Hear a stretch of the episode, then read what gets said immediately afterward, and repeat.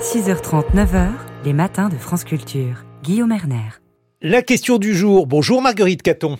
Bonjour Guillaume, bonjour à tous et nous revenons sur l'engagement d'Emmanuel Macron devant l'Assemblée de Corse hier d'ouvrir la voie à une autonomie de l'île et d'inscrire dans la Constitution au sein d'un article propre les spécificités de la Corse, communauté insulaire, historique, linguistique et culturelle, ce sont les mots du président des paroles fortes, un discours symbolique mais un processus qui s'annonce long avec encore de nombreuses zones d'ombre. Bonjour André Fazzi. Bonjour. Vous êtes maître de conférence en sciences politiques à l'université de Corte. Merci d'être en ligne avec nous. Si l'expression de peuple corse n'a pas été prononcée par le président, l'inscription dans la constitution de la spécificité de l'île, c'est quand même une victoire pour les nationalistes alors, plutôt une victoire à la Pyrrhus. Je veux dire, beaucoup sont extrêmement déçus par euh, ce rejet de la notion de peuple qui avait été prononcé par François Mitterrand, par François Hollande. Alors communauté, on sait qu'en France aujourd'hui, ça peut être un petit peu, euh, un petit peu tendancieux aussi. Hein. manifestement, le président préfère tout de même ça, une expression différente à celle de peuple pour qualifier, on dira, un groupe humain, une communauté humaine historique et, linguistique et culturelle. C'est une victoire symbolique ou bien l'inscription, même à la Pyrrhus, ou bien l'inscription dans la Constitution ouvre des droits particuliers? Alors, une reconnaissance en tant que peuple international, en théorie, ça en ouvre. Là, ce n'est pas le cas.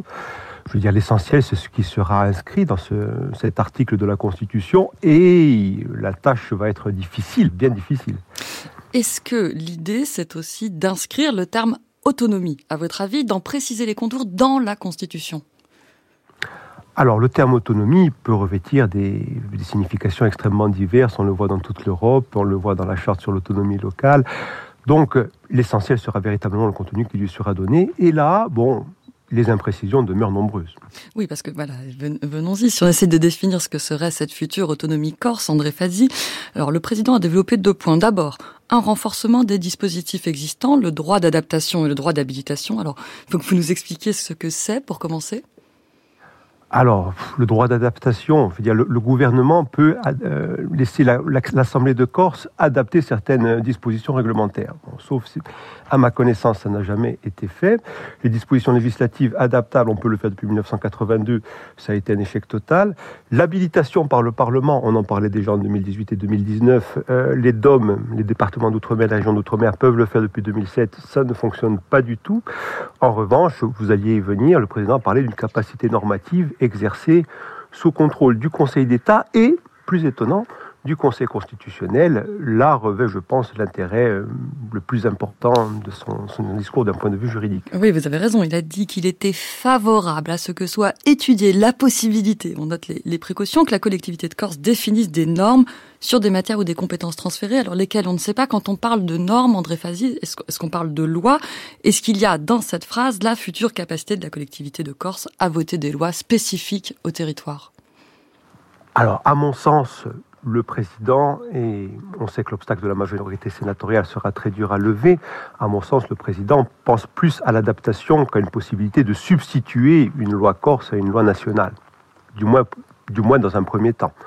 Je veux dire, c'est, assez logique, c'est assez logique, sachant que la Corse est très proche de la métropole et qu'on ne pourrait pas avoir, on pourrait pas, par exemple, en Corse, euh, diminuer l'impôt sur le revenu de 50%, ce serait quelque chose d'assez impensable.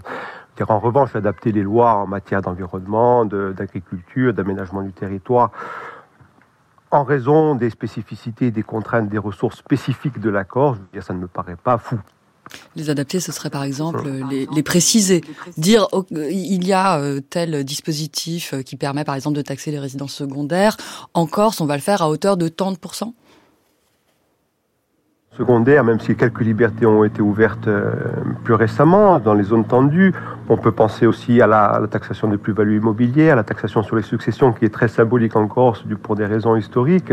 Il y a différentes ressources fiscales qui pourraient être partagées aussi avec la collectivité de Corse, sachant qu'aujourd'hui la collectivité de Corse n'a quasiment aucune marge de manœuvre en matière fiscale. C'est assez dramatique d'ailleurs. Est-ce qu'on a la liste des compétences euh, transférées? Enfin, plutôt, est-ce qu'on va l'établir et est-ce qu'elle figurera dans la révision constitutionnelle? Alors dans la révision constitutionnelle, Je ne pense pas. Dans la révision constitutionnelle, je pense qu'on mettra plutôt, comme pour les départements régionaux d'outre-mer, ceux qui relèvent exclusivement de l'État et ensuite la loi organique portant statut éventuel, on n'y est pas encore, hein, je répète, éventuel de la, de la nouvelle collectivité autonome de Corse précisera quelles sont ses compétences. À votre avis, est-ce que la collectivité de Corse pourra avoir son mot à dire sur l'usage, par exemple, des 500 millions d'euros du plan de transformation et d'investissement de la Corse, qui jusque-lors va directement de l'État aux communes, et ça, c'est vraiment un problème pour l'exécutif local alors, si elle n'avait pas cette compétence, ce serait assez dramatique, mais assez typique aussi. Vous savez, depuis 20 ans en France, il y a beaucoup de compétences qui ont été transférées aux collectivités et en même temps, l'État crée sans cesse de nouveaux dispositifs d'encadrement, de labellisation, de contractualisation, d'appel d'offres qui lui permettent d'avoir un, comment dire, un pilotage finalement encore plus précis, encore plus rigoureux euh, de ce qui se fait au niveau local. Il y a, une, duplicité qui est réelle, qui est qu'on aperçoit au niveau national et qu'on aperçoit aussi en Corse.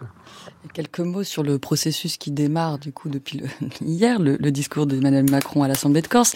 Euh, il va falloir définir un statut, une autonomie, de nouvelles compétences en six mois dans un texte constitutionnel qui fait l'objet d'un accord au sein de l'Assemblée de Corse, qui soit aussi validé par le gouvernement, qui pourra alors suivre le chemin des révisions constitutionnelles. Qu'est-ce que c'est ce chemin? Et puis, est-ce que vous, pensez que ces, étapes, euh, c'est vraiment envisageable ou on est où c'est un peu, entre guillemets, un coup fourré du président, une manière de, de mettre la balle dans le camp des nationalistes et ensuite de laisser la responsabilité peut-être d'un non au Parlement et surtout aux républicains? Alors effectivement, le président refuse d'endosser l'intégralité de la responsabilité. Il a donné son option, ce qui était déjà très important. Il a donné son option euh, d'une façon qui me semble-t-il était très respectueuse de la représentation corse. Euh, le chemin est très difficile. Je veux dire, il parle de, consensus au niveau de la Corse, mais on ne sait pas ce que revêt ce consensus et que c'est vraiment un pouvoir de veto qui est accordé à chaque force politique de l'Assemblée de Corse. Ce serait difficile à croire qu'une force minoritaire puisse bloquer. Euh, il dit simplement, il, dit simplement l'objet d'un accord. Il n'y a pas l'idée de l'unanimité quand même dans le discours. L'objet d'un accord, effectivement, c'est un petit peu plus large, c'est un petit peu moins exigeant. Il n'empêche qu'on ne sait pas précisément à quoi il pense. Moi, je ne le sais pas en tout cas. Peut-être que Jules Simeoni le sait, moi, je ne le sais pas. Ensuite, on sait, qu'au sein du Sénat, le groupe Les Républicains, qui est le plus important, mais qui n'a pas la majorité absolue lui tout seul, il faut bien le dire. D'ailleurs, il a perdu des, sénateurs dimanche. Le groupe Les Républicains est opposé à ce qu'on qu'on dépasse, on dira, la proposition de 2018-2019, c'est-à-dire donner à la Corse le pouvoir d'être habilité par le Parlement à adapter certaines dispositions législatives. Donc ça veut dire avec un contrôle politique du Parlement a priori et un cadrage a priori. Ce qui est déjà le cas et dont on a vu que ça ne marchait pas très bien. Merci beaucoup de toutes ces explications, André Fazi. Je rappelle que vous êtes politiste, maître de conférence à l'université de Corté. On a bien compris que le chemin de l'autonomie corse était encore long. Merci Marguerite Caton.